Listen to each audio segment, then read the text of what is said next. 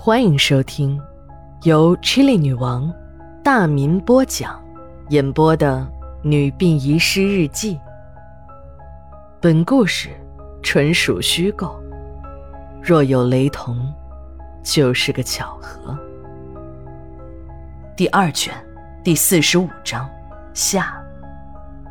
令银铃没有想到的是，丈夫这次竟然妥协了。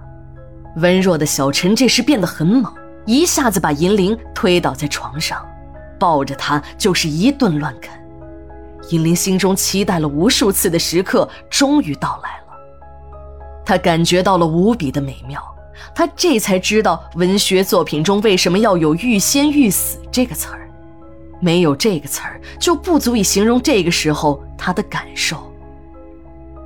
这一夜，银铃睡得很香，这是她第一次不用吃安定片而睡得这么好的一晚，这也是她第一次做女人的一晚。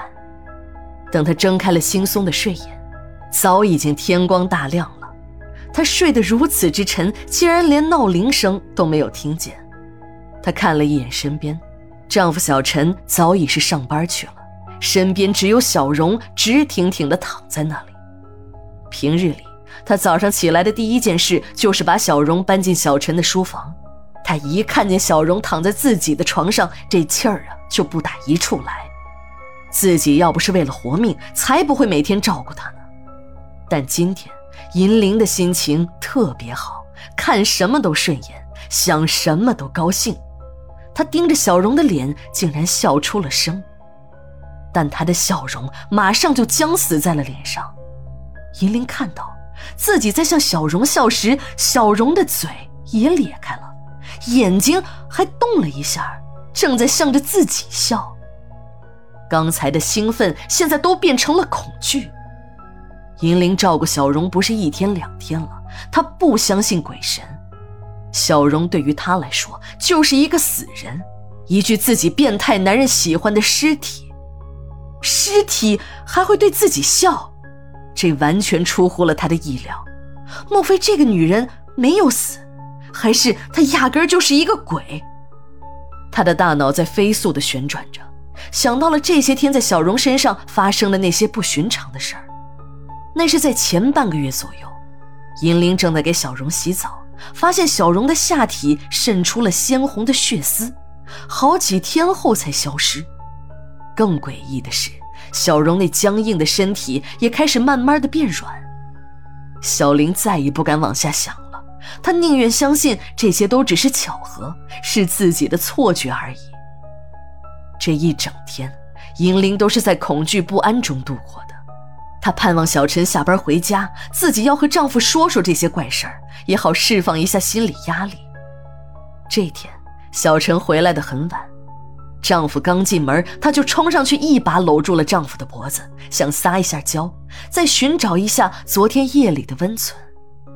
但小陈又恢复了以往的冷淡，一把推开了她，把一个黑色的口袋扔在了沙发上，说：“给你以后要是再有要求，就自己解决吧。”边说，小陈头也不回的钻进了自己的书房。银铃知道，丈夫又是和小荣亲热去了。每天都是这样。小陈下班回家后的第一件事，不是看他这个活人，而是去关心那具冰冷的尸体。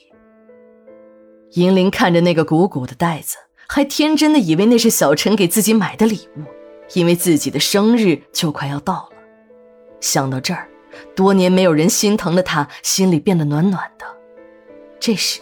一个荒唐的念头在她的脑海中闪过：只要丈夫肯对自己好那么一点点，哪怕只有对小荣的十分之一，不，百分之一就够了，她都会愿意让这种生活持续下去。她会死心塌地的为丈夫和小荣当这个免费的保姆，三个人的日子就这样过下去，她就满足了。可当她把那个袋子打开后，她那些天真荒唐的愿望。都化成了泡影。那个口袋里的东西，他认识。他以前闲极无聊、深夜上网时，无意中点开了一个成人网站，那里面销售的就有这种电动工具。他在网页上第一次看到那东西的图片时，羞的是面红耳赤。他立即关闭了网页，心里还狂跳了好一阵子。而今天，当这个东西真的摆在了自己的面前，还是自己的丈夫给自己买的。细心的丈夫还替她买了两种不同品牌的多用润滑剂。看着眼前的这些工具，银铃心中刚刚升起对生活的希望，又一次像肥皂泡一样破灭了。她感觉此时的自己就是一具行尸走肉，灵魂早已经离开了她这具可怜的躯壳，飞向了另一个遥远的世界。她记得，在一个女性论坛上有一句经典的口号：“没有了性，要命做什么？”看来，这性命本来就是融合在一起的。自己这个无性的婚姻，早就应该让他死亡了。生活总是那么的充满变数。正当银铃这个可怜的女人对生活绝望之时，一件事情的发生，又让她重新对生活充满了希望。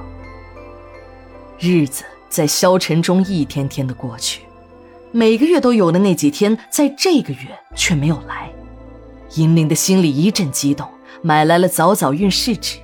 她惊喜地发现自己真的怀孕了。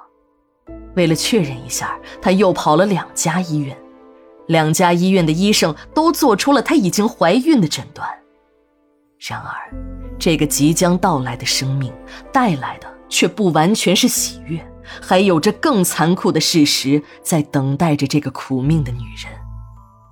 十月四日，日记连载，明天继续。